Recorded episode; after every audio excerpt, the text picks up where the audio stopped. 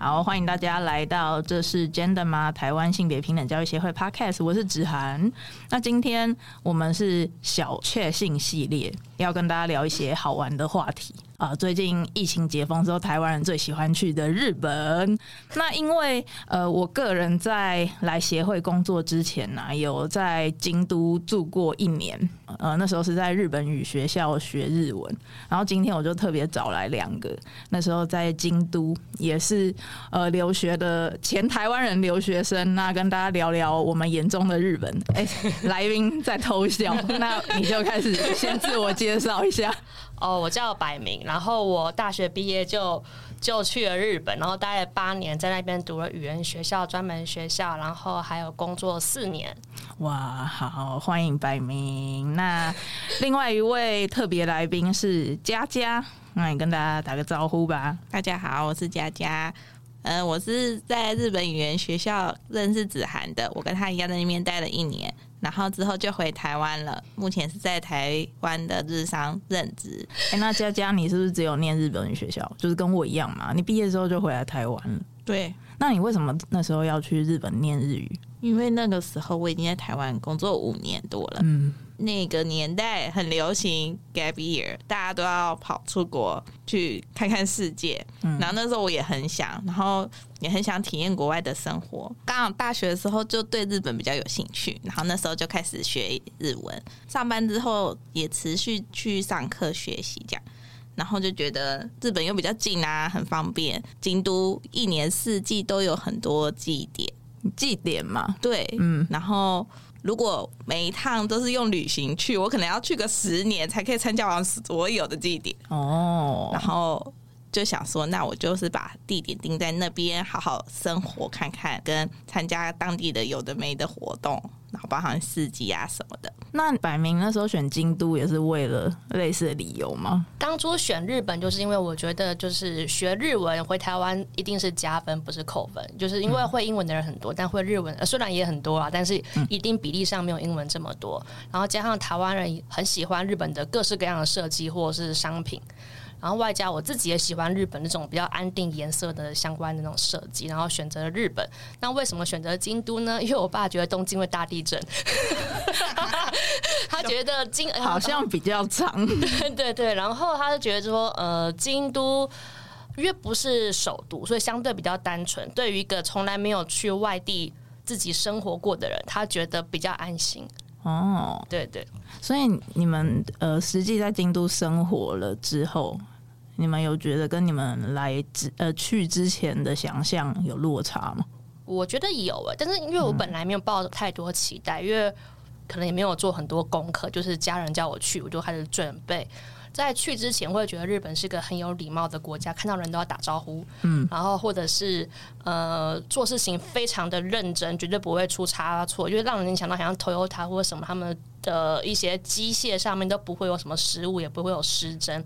那、嗯、实际去了之后，发现就是人类嘛，就是会错的也还是会错。然后对啊，然后有没有礼貌呢？我觉得有基本的礼仪，但是你不会觉得是亲切的。嗯，台湾人比较会愿意跟同事或朋友们就是比较进一步的聊天，但我觉得他们就是要拉近距离是蛮花时间的。哦，那你嘞，佳佳？我就是去之前就去日本玩过几次，所以其实基本的印象就已经有建立了。硬要讲哪里觉得有落差感，我觉得可能是就是我们去登记户籍哦，嗯，有些行政手续嗯比较老旧。就可能台湾有些东西都可以在台网络上做啊，或是查得到。但他们有些手续就是你一定要到柜台，就连缴个电费什么的，我那时候记得水电费一定要去邮局的 ATM 哦，也不能设转账什么的。就觉得哎，你感觉日本很进步，但是有一些科技类资讯方面的就没有台湾进步这样子。哎，对，我也有很大的感受。我觉得台湾就是它的速度很快，然后。我觉得在台湾生活这么久，我都觉得这些东西是理所当然，是标配的。但去了日本，发现说，哎、欸，怎么没有？像是身份证早期也没有，然后健保卡是一张就很破烂的纸、哦。对，没有身份证，就跟我们小时候的一样嘛。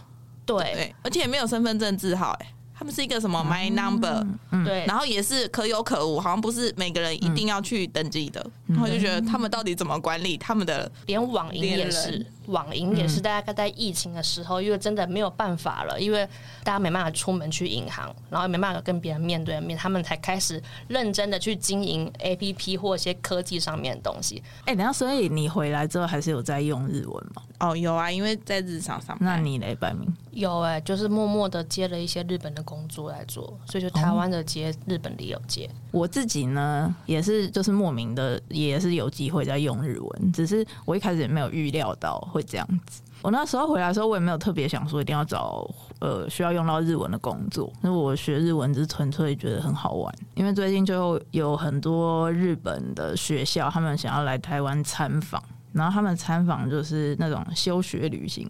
形式的参访，他们就是希望让学生来了解台湾的性别平等。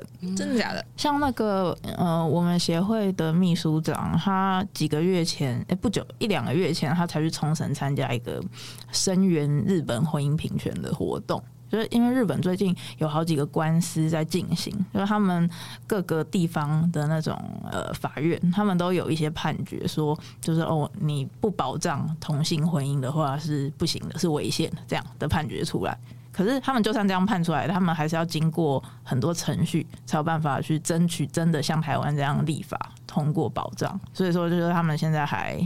很困难，可是你们知道日本的那个民调啊，就问民众他们支不支持同性婚姻，他们大部分都支持，欸，大概七成左右。真的假的？蛮意外的。对啊，你看我们台湾那时候公投。推的那么辛苦，可是日本他们可能是不记名，说大家反正没有不用负责，他身边的人不用看到是他赞成，我觉得他这样他可能就 OK。嗯，但是如果今天是你叫他站出来当表态，他他可能就不会愿意了。对，因为他会被其他的日本人有个民族性，就是他不敢跟别人不一样。对，嗯、你们在日本念书的时候也觉得很怕自己跟别人不一样吗？因为我觉得我好像有一点，就比如说。穿衣服如果穿的像我在台湾一样随便的话，我走在路上可能会觉得有点怪怪。会，就是 我觉得我回到台湾才开始慢慢学习做自己。哦，以前在日本的时候，可能是你害怕跟别人不一样，或者是你觉得应该要入境随俗。嗯。然后我就觉得好像要一定要做跟他们一样，可是问题是后来想想，还有其他一些日本长辈跟我说，你就是台湾人，就是日本人会使用你的原因，也是因为你跟他们不一样，你的想法可以带点新东西给他们这些日本人。但当下别人跟我讲这些事情的时候，我都还是会怕怕，因为就是还是会有人找你麻烦，比较老一代。但回到台湾之后，开始就是知道要如何去做自己。那你会吗，姐姐？觉得我还好，但是在京都毕竟是国外，还是会在乎一些日本人自己的规矩。嗯，比如说他们的店真的很小，拍照啊，或者是有没有跟他确认位置啊，有的没的一些小细节，就会在乎比较多。因为京都人。也是不好惹的，这样，嗯，都会有这些印象嘛。然后也不想要在国外丢台湾人的脸，所以你还是会约束自己，尽量要照他们的规矩走，不要冒犯到别人这样子。啊，还有骑脚踏车啦，京都我们都会骑脚踏车，对。但是其实脚踏车要停在停车场。嗯，但是我们怎么可能一天到晚找停车场？那就会乱停，但是又会又要注意是不是跟那边的人一样，他们也会乱停，但我们要停的很像他们这样子。哦，大家如果去京都，不要学我们，因为会被拖掉。对，现在拖得很勤，现在拖的很勤哦、嗯，而且现在不用拖，现在连偷都有了啊。现在，因为日本现在就是治安跟经济都不好。当时疫情刚开始，有很多人就没办法出去打工赚钱，就是很多人只有想尽办法去偷人家脚踏车，去把它零件拆拆去变现。哦、那时候，那是那个时候新闻出出很多，所以其实这几年日本治安变得蛮不好，因为生活辛苦。对对对，哦、了解。哎、欸，但是子涵，你那时候在日本有染头发，你记得吗？那你有因此为了迎合日本的那个社会的风气，嗯、因此认真买衣服之类的吗？还好，但是我觉得我会比较用心画眉毛或眼线的、啊。有有有，你以前在学校有哎、欸，你我记得你好像没有画眼线，你那天就会立刻很害怕，很害怕，然后一定要找借到眼线笔，然后把它画好。我记得有这个印象。在日本，我不敢不化妆出门，真的。因为我有次在专门学校的时候，因为语言学校我也都素颜，因为在台湾都素颜，都没有买过化妆品。然后去了专门学校之后。那日本美眉她是善意啊，就是我觉得就是只是年纪小，他们不是恶意要批评，他会说、嗯、你不会觉得很丢脸吗？然后你不会觉得很失礼吗？然后我想说，欸、你你的话比较失礼。然后因为他们日本人其实他们觉得不化妆跟不擦指甲油这件事情是一件没有礼貌的事情。嗯，然后后来之后我就开始化妆，因为我自己知道，好像一旦以这样子的面貌在别人面前出现之后，你以后一旦邋遢，一旦什么，我就会觉得会不敢出门。但是反正就踏入那个世界了，我连到垃圾跟去 Seven 都要化妆。哦，哎，这是以前那个常听到人家讲的那种日本的，不是都市传说，就是日本的那种潜规则。哎，我真的觉得我们亚洲女性就是被要求很多外貌，因为你刚刚说那个化妆是一种礼貌这件事情，又让我想到一个故事，就是。是我小时候第一次听到这句话，我那时候非常的认同，因为我那时候 就还没有觉醒我的性别平等意识。反正我就觉得，哦，对啊，就是女生化妆是一种礼貌，这听起来蛮有道理的嘛，就是看起来漂漂亮亮，然后就觉得哦，好像我很用心的在就是人前这样子，然后可是。后来有一任男友，就我跟他说的这个，就是哦，女生化妆是一种礼貌啊，然后我以后也要学怎么化妆的时候，然后他就跟我讲说，他说哦，我超讨厌女生化妆的，我就觉得就是好好的干嘛要把自己化成这样，就做作什么的，然后他就这样一直批评，他觉得就是化妆女生是这样的人，然后但是那时候我就心里觉得很矛盾，我就觉得说，那所以就是说女生化妆是礼貌，也是你你们在说，然后就现在啊，如果化妆。然后又要被你们嫌说是做作这样，然后那所以到底想要怎么样？就自己开心就好了。对，我也觉得就是自己开心。嗯，真的。而且我觉得，呃，台湾男生好像会对日本女生有一种幻想，因为他们都把她想成每个女生都是 AV 女优。然后日本男生也有跟我聊过这件事，他说那些人脑子有洞吗？可能等一下是吗？可是。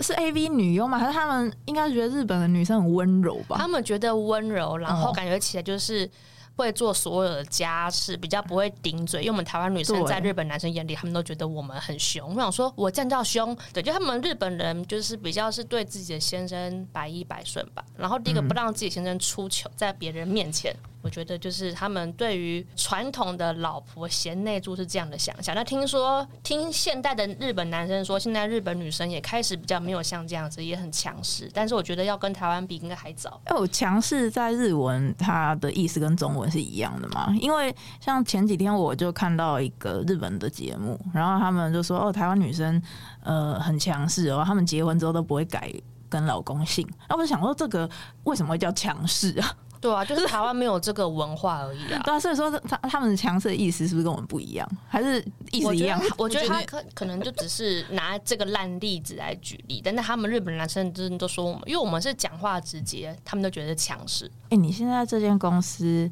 因为它日商嘛，那它里面的一些工作规定有没有像日本一样，比如说要求女生一定要穿高跟鞋，类似这种？以外的这家日商比较在服装方面没有那么大的强制，他顶多就是不要穿牛仔裤，我们是连球鞋都可以的。但是有个方面，我是觉得，因为可能我们嗯来台湾的主管年纪都比较年轻，对，那他可能觉得这边要求没那么高，他比较不在乎这些事情，对，所以我们上班是还算轻松的，比较偏台湾的风格这样子。哦，那你以前在日本工作那四年也都是有。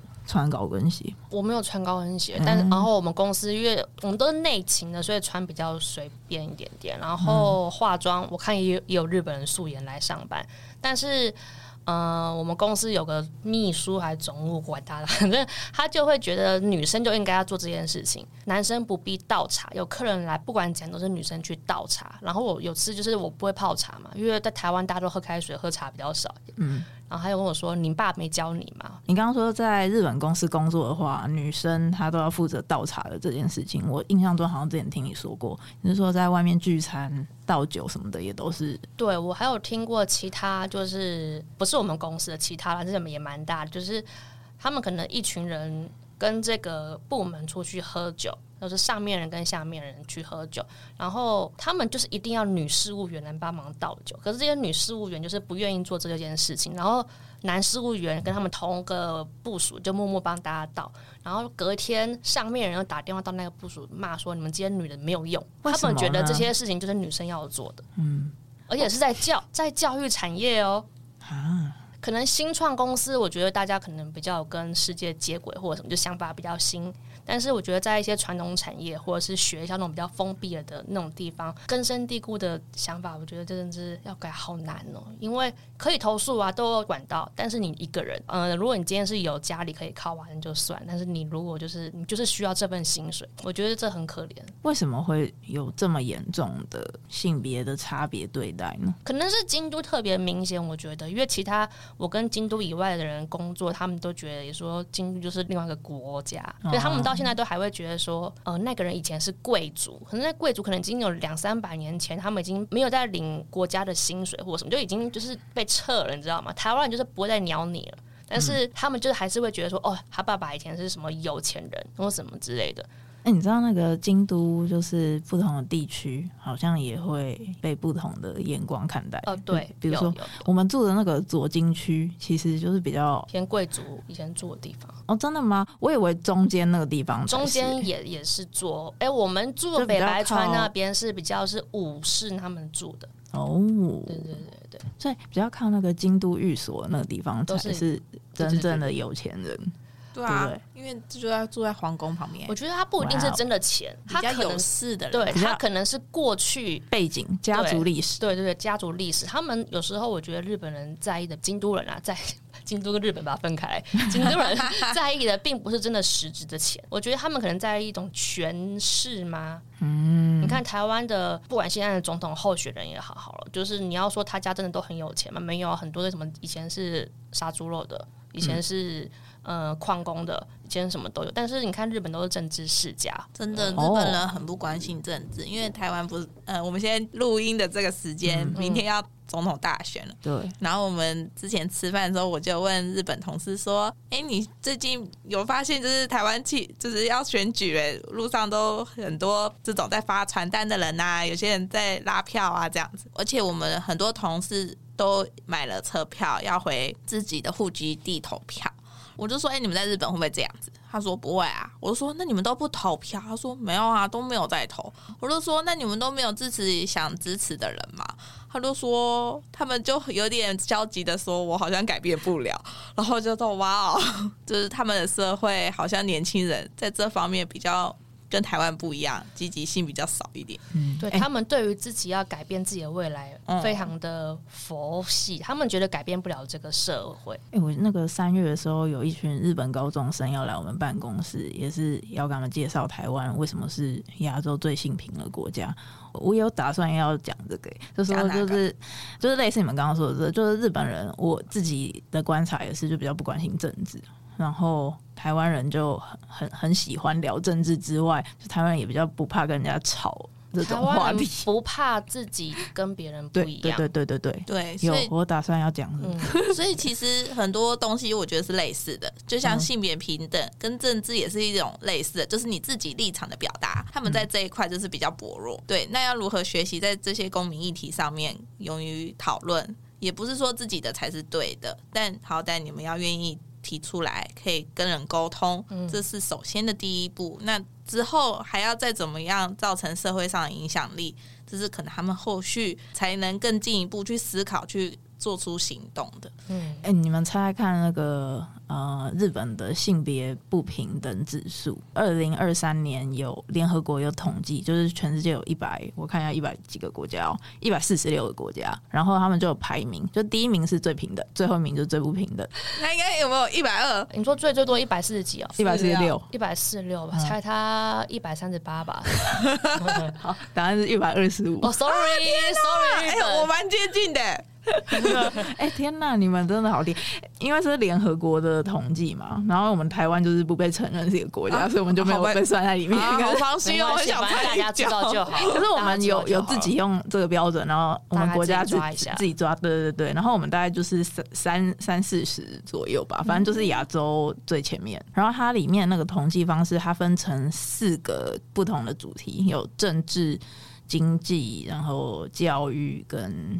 健康，然后它这四个都有自己的排名，总排名就是平均下来的。然后日本其实它在教育跟健康很前面，也是大概三四十、四五十这么前面。我记得其中有项应该是健康，还比台湾还要前面。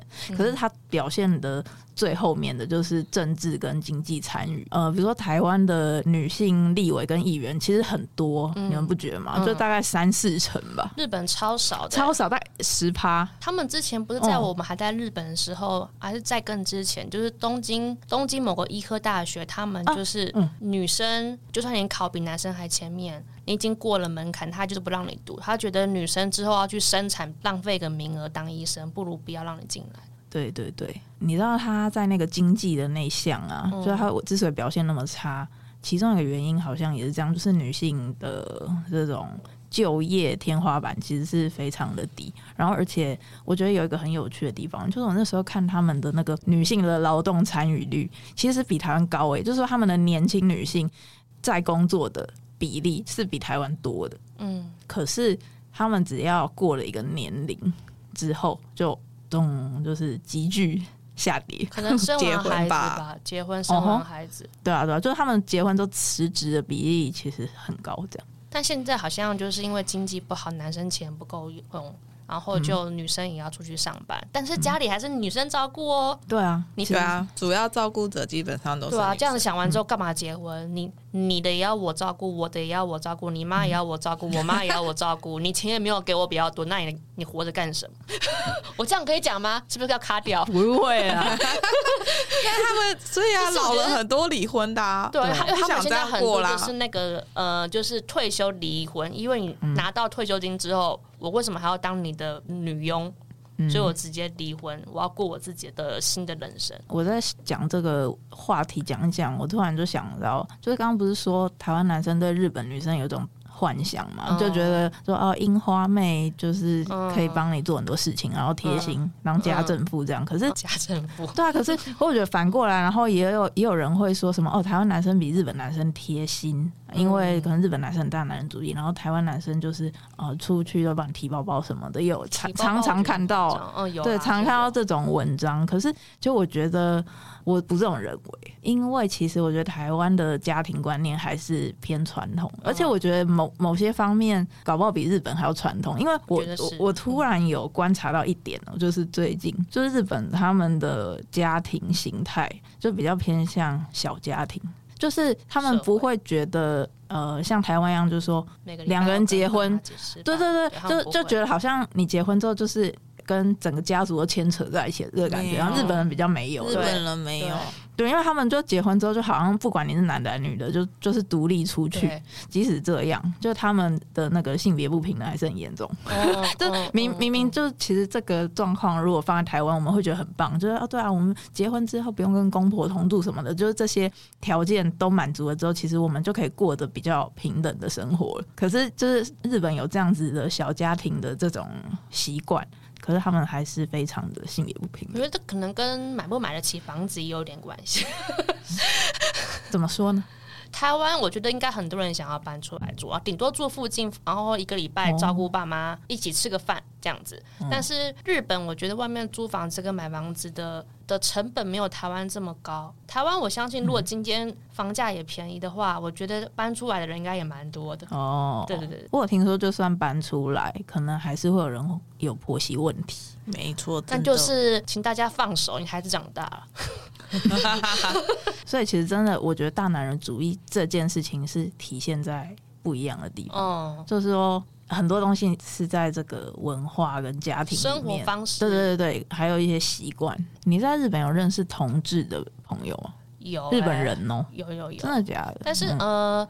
他们是呃，因为我不知道台湾同志怎么称呼自己的另外一半，嗯、他们都用 partner 来讲。哦、呃，台湾也、嗯、也是用 partner 嘛，可是可能会说先生或太太吧，还是不一定要就看你看你喜欢怎么叫哎、欸。哦，他们好像我碰到的几乎都是讲是他的 partner 这样子。嗯嗯嗯。然后我觉得日本人有种有两种人，一个是体制内，就是我们平常想象到那种穿西装，就是都照着规矩去做的那种体制内的日本人；另外一种是体制外，就是那种很像穿的很嬉皮呀、啊，然后就是、呃很真的很做自己，没有在管别人。我觉得日本人就这两派人，然后他们是属于比较做自己的人。他他的太太有跟前夫生个孩子。是个男生，现在大概也是青春期吧，但是他却能接受自己的妈妈是跟女生在一起，一起住在一起，感情很好。然后我觉得这件事情是非常的不简单。嗯，对。然后，然后我在日本的专门学校或中间去实习的中间，有时候如果聊到同性恋的话题，他们都说。他们都有走出哦，那是一种病，但是会这么直接的会这么讲，他说，而且他们说这是有一种病，我们只能在这边这样讲，不能出去外面讲，不然会被别人讲话。然后我就觉得，因为我其实没有，他是他用什么字讲？他说他们是 Bioki 啊，就是病，真的假的？但是因为我本身我高中时候就因为一美术学校，所以高中就很多班上就很多非常多同性恋，然后我就很早就接触了，我也没有觉得怎样，就是。异性恋跟同性就就是各有一种人嘛，他们的讲法的肯定度让我觉得很像是他们的国民教育就是这样教他们的，真的哦，嗯，他们的肯他们的肯定度是是这样子。然后我说、嗯、那不是病吧？就是因为异性恋为主，同性恋是比较不一样，是少数，那也是人类自己制定的。这个对话是发生在几年啊？哦，很那时候台湾有在讨论同性婚姻吗？那时候台台湾走的很快啊，我已经搞不清楚了。大概我我觉得讨论最热烈的时候，应该就是我跟佳佳在日本的那阵子，然后还有在稍微前面，就二零一五到哦，那也差不多是那个时候哎、欸。嗯好像是，因为是我读我读专门学校，还认识你们的、啊。对啊，对对对，又带你们新生，就差不多，顶多就差个前后一两年这样。啊，对，这这个时候我们已经在讨论要不要立法，然后但是在日本还是有人觉得同性恋是一种病。哎、欸，可是你们知道这几年呢、啊，我们协会有认识蛮多在日本也是很努力推动。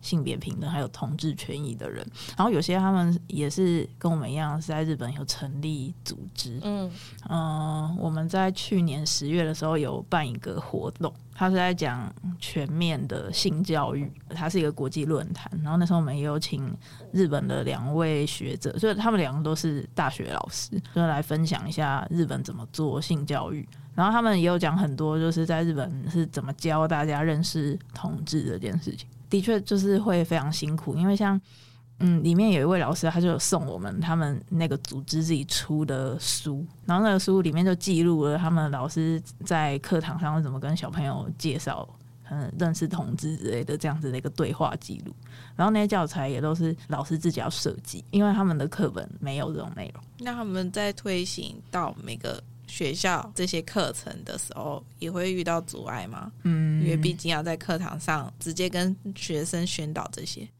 那个老师在那本书的前言也有讲过，就是他曾经有在学校要跟学生介介绍性教育，就只是一些就是很普通的一些，可能我们健康课本都会有啦，可能生殖器官啊、性行为等等这种。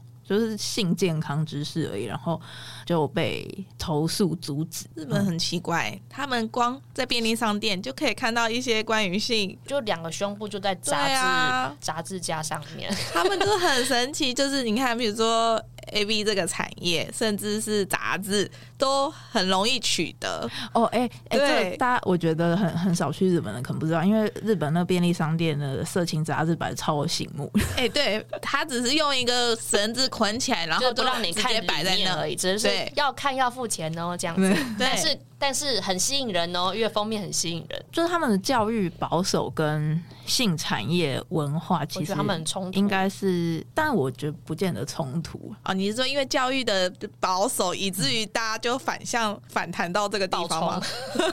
应该不是，应该是说，因为举例来讲好了，我刚说的那个活动上面，我们也有邀泰国学者来分享，然后他们因为泰国不是也有，比如说各种跨性别表演什么类似这样的文化很有有名嘛？你可能会以为说，哎，那是不是泰国人都很接受？可是他们的课本一样。就是没有教大家认识这样子的族群，同志族群，然后跨性别族群什么都没有啊。他们的会把这样子的文化视为一种观光，然后娱乐的一种收入来源。他们的国民应该是正常是接受，不会像日本人说他有病。我觉得会说同性恋是一种病的人，其实还是算比较少数。真的，在台湾其实现在比较少人会直接这样说，就是尤其是在现在同婚已经合法化，嗯。可能学校也是都会有，比如说，呃，这个小孩可能他的他有两个妈妈或两个爸爸，嗯、也也是会有这样同、嗯、同志家庭。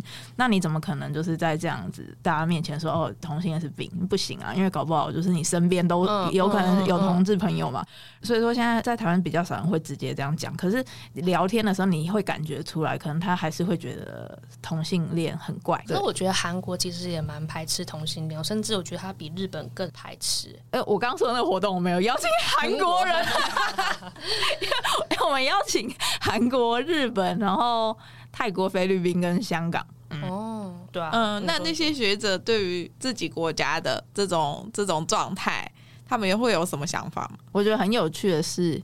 因为他们都都是联合国的成员，嗯，对。然后像你知道联合国，他们就有发布一个叫做全面性教育的东西，然后就反正他们会有呃类似这样的指标，然后里面就告诉你说，哦，真正完整的性教育，你也要教大家认识各种不同的性倾向，对。然后所以就其实理论上你是联合国的会员，那你就应该要就是认真的把这东西对拿来参考落实。然后，但是其实你看，就这么多亚洲国家，其实都没有做台湾还比台湾还要完整。那那联合国成员还是以欧美国家做的比较好，这样子吗？应该说，就是瑞典跟芬兰做的，啊、只有北欧国家，荷兰对，类似就这些国家是做的非常的好。所以他们会愿意从小朋友，就是小学生的时候就跟他们谈性教育，会让他们认识各种不同的人，然后也不会回避可能这件事情啊、呃，你太小了，问让你知道啊，什么都比较不会有这种状况。就是还是会有少数就是比较反对的，比如说他可能是因为宗教等等的原因。嗯，像比如说美国，你听起来好像。很开很很开放，对不对？对，可是美国的保守派也很保守，哦、对对对，对。然后像有一些人他会跟你讲哦，我觉得性教育很重要，可是他做的性教育是教你守贞的，嗯、就是他、啊、他会告诉你说你要使用保险套，没有没有没有，连保险套那一步那一步都还没到，就是说要结婚以后才可以有性行为。哦，那就宗教吧，对不对？宗教比较比较有宗教背景会这样说，然后或者说他就是各种明示暗示的会告诉你说，就是你呃要结婚之后。有性行为才是一个负责的表现，类似这种路线的性教育，其实美国有，台湾也有啊，嗯、有啊。哎、欸，我小时候小学老师，因为我的小学老师是种快要退休的那种老、嗯、那种年龄的老师，加上又是男老师，小学老师不是几乎导师就要包很多课嘛，数学课、国语课什么课都要包。嗯、健康教育课，他说这个你们回去自己看，他不好意思说。你的小学老师还会这样？我的小学老师当时已经快要退休，六十几岁那种男的哦，就是会这样。哇，我的那时候的国小老师已经不会这样。以前听到说就是健康课本要跳过去，好像都是我妈那个年代才会发生，就差不多、啊。现在应该比较少，因为学校有规定，一定、嗯、一定得教。但是就变成说老师教啊，但是我就教你一个，就我觉得最安全，比如说什么事都不要发生就好。怎样？对对对，教最安全的，最安全的就是他会告诉你说，就是呃，比如说基本青春期什么的，他可能觉得还可以讲。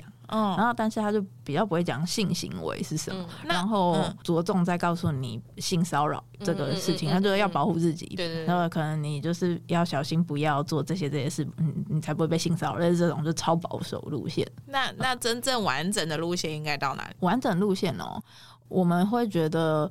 呃，完整的性教育，你应该要从认识自己的情感教育。哦，我觉得情感教育蛮需要。嗯、认知不正确的情况下，他看到了一些乱七八糟的资讯来源，以为这就是对，对他会以为那是常态。对，所以所谓的情感教育，应该要具备怎样的基础知识呢？像以前你如果大家讲到情感教育，很多人会以为是，所以是要教大家怎么谈恋爱嘛，这样。然后，但是其实。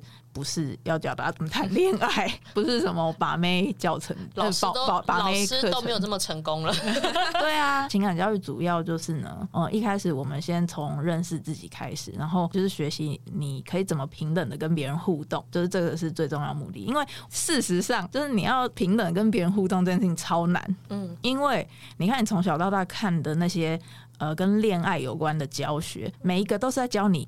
不要跟别人平等互动，嗯嗯，大家会告诉你说，男生要主动，然后女生要被动，然后或者是男生只要达到一定的社会成就，只要有钱，然后我的工作看起来很体面，然后我觉得我长得很帅，类似这样子，嗯，就会有女生贴过来，贴过来，对，大家都被这样教育的时候，你怎么去跟人家平等的互动？因为当你觉得就是明明我这些条件都有，为什么我就是没有办法追到我喜欢的人？类似这样子，然后你就会很挫折，你就觉得哇，挫折吗？对啊，因为你没有学怎么跟人家平等的互动啊，就为什么一定要因为这样，然后就要接受？嗯，你的感情类似这样子的议题，蛮需要教的，对啊。现在小孩不能都只有一般的考试，我觉得这种东西要进来，不然长大为什么现在外面卖什么心理的书卖那么多？因为大家长大才发现我没有这一块的知识。然后你这样，你讲完这些之后，你才可以比较好的谈性嘛。因为如果你前面这些都没有，然后你就开始讲性行为，然后你就说你遇到性骚扰要说不。怎么说？嗯、对，你怎么开口？怎么开口？对，你又不是说每个性骚扰都是发生在公共场合，就是公、嗯、公车上的陌生色狼那种，嗯、因为有可能他就是在你身边，你很熟悉的朋友，嗯、然后或者说你本来就认识的人，嗯、然后他当对方就是这样半推半就的时候，你前面这些都没有，你怎么可能就直接叫他说那？你怎么没有拒绝？类似这样，对，你怎么没有拒绝？然后你拒绝之后，后面还有其他衍生问题，那有没有人能 support 我？对啊，可能就没有啊，因为我像我以前在宿舍，就是被新来管理员摸屁股，他就刻意在一个摄影机照不到的地方，外面都没有人，嗯、他摸我那阵子之前一个月开始，我就觉得他怪怪的，他就每天都看着我的时间，然后他跟我说：“你昨天没有回家，对不对？”我关你屁事啊！然后如果：“你今天是要跟男生出去吗？怎么穿裙子？”就我就觉得有点不舒服。我每天出门上班跟回家。都是我压力很大的时候，然后就有点精神崩溃。然后他摸完我屁股之后，我有第一次被这样的性骚扰，我觉得，但是因为你回到家之后，你知道这个人每天都在这个地方，嗯，我要讲嘛，那我讲了之后，他如果没有被赶出去，他如果没有被绳之以法好了，那他之后找我来报仇怎么办？我就是个外国人，我就待在这边，我我到底要怎么办？然后我要跟不动产公司讲说有这件事情，但没有录到任何东西。可是性骚扰就是存在的，不是只有肢体，还有也言语性骚扰。对，然后后来我就请，我已经毕业很久，我就请语言学校老师陪我一起去跟不动产公司的人去沟通，对，然后说怎么办？因为没有拍到，也没有实质的一些证据，本来就很难把别人革职掉，然后加上他们说现在的管理员非常难找，然后就是有各种理由。然后我觉得他们可能也知道这个社会开始有在对于性骚扰有一些规范在，所以他一开始讲话都还蛮小心翼翼的。但到最后，那边的女的事务员就突然问我说。应该是说，在他在摸我之前，就是因为我们以前跟前任管理员的感情都很好，大家都是跟很像就是阿公带小孩这样带我们大家出去吃饭。然后这个管理员来之后，有一次他就找我们去吃吃烤肉，然后我就跟朋友两个人这样跟他去吃。那个日本的不动产事务员就问我说。那你当初为什么要答应跟他去吃饭？就是我觉得他就有点想要戳我，看我会不会觉得是你自己也有问题这样。对，我那时候压力非常大，因为我觉得难道我要搬家吗？我现在上班，然后搬家要搬哪里？这么临时要搬，嗯，然后就算搬家，我还是得回我的我我现在住的地方，我还是会碰到他，那我怎么办？我就一个月都住朋友家。哇，之后的确是搬走，但是我一直就觉得很不舒服。后来我说算了，回台湾好了。就是我会觉得说。说不这件事情其实真的没有这么容易，对，因为当旁边人没有人任何支援你的时候，你又是外国人，而且他也分不出来你台湾人、香港人、中国人，有人搞搞不好他就是仇视华人也说不定，就是你会有很各种情境式想象，嗯，然后我就觉得人在异地真的很辛苦。我后来。搬家之后啊，我在我新的地方住，我有时候做梦都还会还还会梦到那个管理员跑来敲我窗户。我瞬间想说，在日本待八年，身边朋友来来去去，所以到最后真的能联联络跟求帮助人没有这么多。嗯，我当时真的是一度想无助，我要找谁？如果今天好真的发生什么事情，风不管是不是性骚扰好了，或者是土匪，或者是。嗯地震，房子倒了，我真的不知道该怎么办。所以我后来还是觉得，就是呃，我学成了，然后也有拿到经验了，那我就回台湾。其实真的就是不管在哪边，就是身边有自己的支持系统，我觉得很重要。嗯、对，呃，发生性骚扰事件的时候。就或是性侵等等的，你第一个时间其实不太可能马上就去报警。嗯、呃，你会先一度怀疑自己。对，你会先跟信任的人说，就通常都是这样。嗯对对对，因为真的就像你说的，嗯嗯，我就会先跟朋友讲，嗯、然后但是我知道，就是不是每个人都能都有学过如何跟别人沟通，别人就说你是不是你是做了什么让他误会，对对对，或者什么，就是我觉得他可能不是刻意要伤害你，但是因为本来就不是每个人都会有那个学过如何跟像现现在是这样状态的人沟通，然后听到这种话的时候，你会更自责。